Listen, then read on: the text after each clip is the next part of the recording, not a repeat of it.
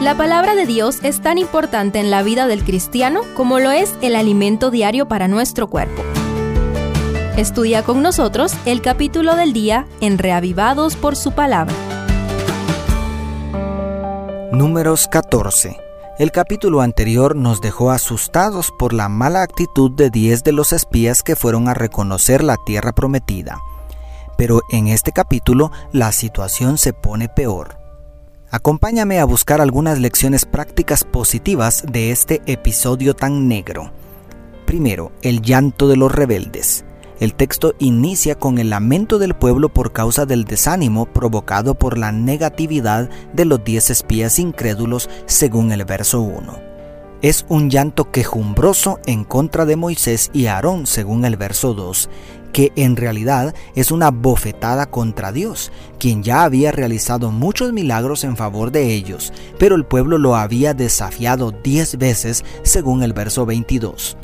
¿Cuántas lágrimas nos ahorraríamos nosotros si tan solo confiáramos más en Dios y su palabra?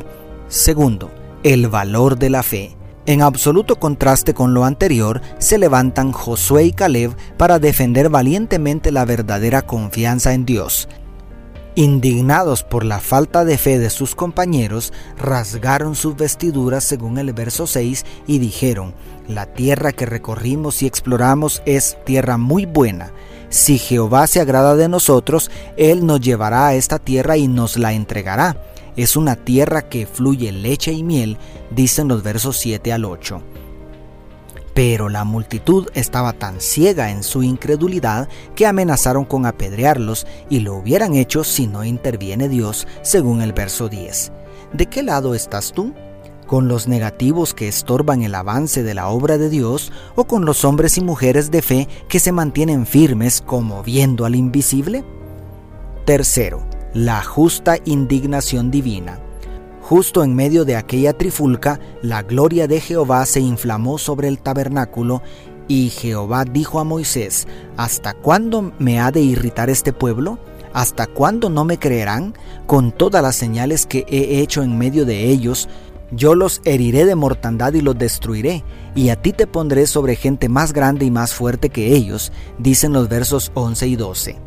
La justa ira de Jehová fue aplacada por la intercesión de Moisés, sin embargo, aquella generación fue condenada a morir en el desierto para que hasta después de 40 años sus hijos recibieran la tierra prometida, como vemos en los versos 29 al 30. La falta de fe arrastró a todo el pueblo a la rebeldía. ¿Cuánto necesitamos cultivar una relación de fe personal con Cristo? Cuarto, el amor de un intercesor. Afortunadamente, Moisés, a pesar de que las quejas fueron en primera instancia contra él, volvió a interceder en favor de Israel con la misma pasión con que lo había hecho ante la apostasía del becerro de oro. Esta vez apeló al honor del nombre de Dios y a la revelación que había recibido de su carácter cuando solicitó ver su gloria, según los versos 13 al 19. ¿Qué sería de nosotros si no fuera por la intercesión de Jesús? Y quinto, la lamentable reincidencia. Lo más triste de este capítulo es ver al pueblo de Dios volver a tropezar con la misma piedra casi inmediatamente.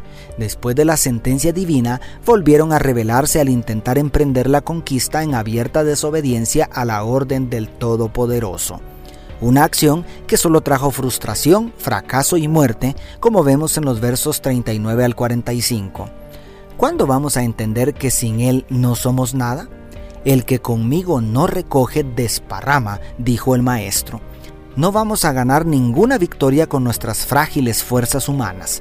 Solo es posible ser salvos por gracia, dependiendo completamente del brazo omnipotente. ¿Qué más lecciones encontraste tú? Dios te bendiga, tu pastor y amigo Selvin Sosa.